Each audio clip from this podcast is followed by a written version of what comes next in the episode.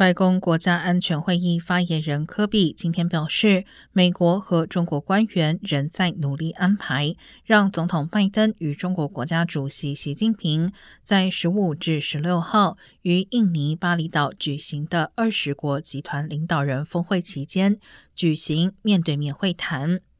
白宫十月二十八号正式宣布，拜登将出席 G20，中方尚未宣布习近平是否与会。